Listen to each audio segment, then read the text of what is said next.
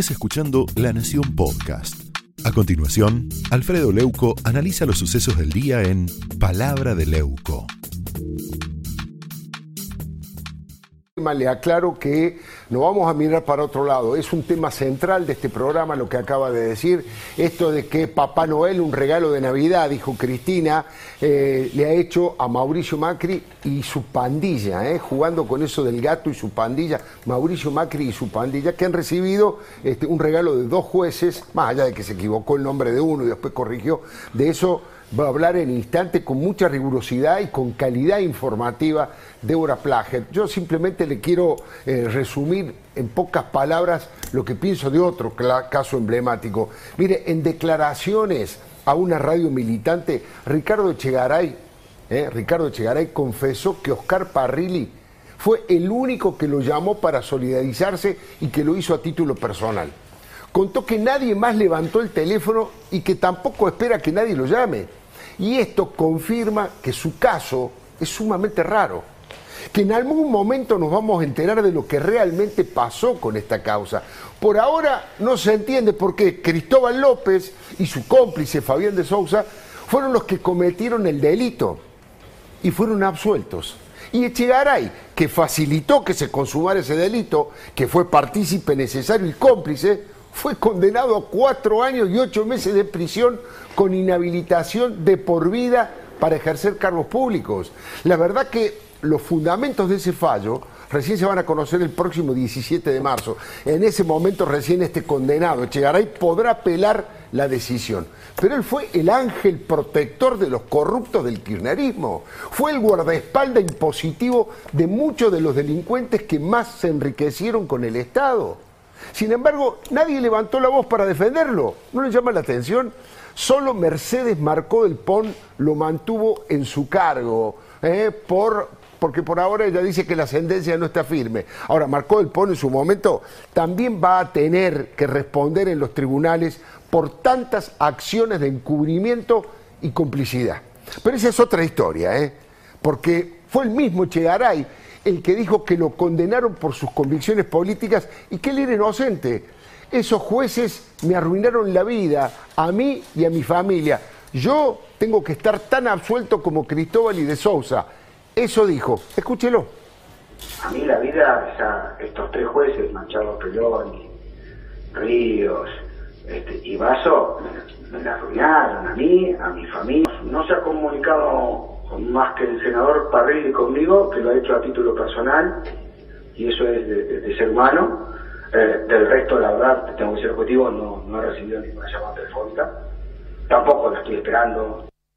Bueno, tampoco estoy esperando que me llame nadie. O sea que no hizo falta que aclarara, porque eso es lo mismo que decir, o somos todos inocentes o somos todos culpables. Echegaray no quiere ser el pato de la boda, pero hay algo de su relación con la familia Cristina, con la familia de Cristina Kirchner, que tal vez pronto salga a la luz. Es que todo fue muy burdo lo que ocurrió. Algunos dicen, bueno, Echegaray se llevó de la AFIP información secreta que podría incendiar a muchos empresarios y a muchos dirigentes políticos. El caso Odebrecht nunca avanzó demasiado en la Argentina y hay que observarlo con lupa. En toda América Latina, en toda América Latina han caído funcionarios de alto rango por el caso Odebrecht, menos en la Argentina. Y Echegaray está acusado de encabezar además una asociación ilícita para enriquecerse con una red de encubrimiento y violación del secreto fiscal para poder castigar opositores. ¿Se acuerda? Fue una pieza clave de las denuncias falsas, como la que hicieron contra Alfonso Pratgay, que recién estuvo con Johnny. Ninguno de estos delitos hubiera sido posible sin la orden de Cristina. ¿eh? Sin la orden de Cristina, el autor intelectual y de Chegaray, que fue el autor material. La FIP del gobierno anterior acusó a Echegaray de cobrar coimas para mirar para otro lado y favorecer el accionar de los malandras de Estado. Bueno, en el caso Lázaro Báez, el caso Lázaro Báez, la usina de facturas truchas instalada en Bahía Blanca fue tan impune este señor como jefe de la FIP de entonces que cerró la delegación de Bahía Blanca, dejó en la calle a todos para poder controlar que nadie controlara. No me cree. Ricardo Echegaray, el ángel protector de los demonios K, hizo una verdadera locura para brindar protección y blindar a Lázaro. Escuche bien lo que le estoy diciendo, cerró la oficina de la AFIP en Bahía Blanca, 49 trabajadores cesaron en sus funciones y Bahía Blanca pasó a depender de Mar del Plata. Eso sí que se llama borrar huellas y no macanas, ¿no? Pregunta incisiva del columnista. ¿Alguien cree que Ricardo Echegaray se hubiera atrevido a cometer semejante delito sin la orden de Cristina? Segunda pregunta incisiva. Si Echegaray tiene las manos tan manchadas, ¿se imagina la mugre de Lázaro o la de Cristina? ¿Y qué recibió a cambio? ¿Dólares? ¿Euros? ¿Poder? ¿Impunidad? A Cristóbal le dio más de 100 planes de facilidades que Cristóbal nunca cumplió. ¿Escuchó bien? 100 planes de cómodas cuotas con un interés bajísimo, regalado para pagar la fortuna que le debía a todos nosotros, al Estado en el caso del combustible.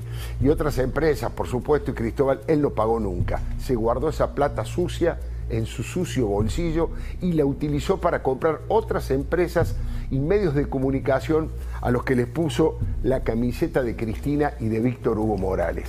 Todo el escándalo de Chicone se ejecutó desde la AFIP, de Achegaray, por supuesto, primero para fundir y mandar a la quiebra a la empresa para comprarla a precio vil y luego, después, para levantar los embargos y que Amado Vudú y su banda pudieran seguir fabricando billetes y boletas electorales para Cristina y sus cómplices. El arrepentido Alejandro Van der confirmó en los tribunales lo que los periodistas de investigación ya habían revelado, que Chegaray otorgó a pedido de Vudú un plan especial para levantar la quiebra de Chicones. Fue grave.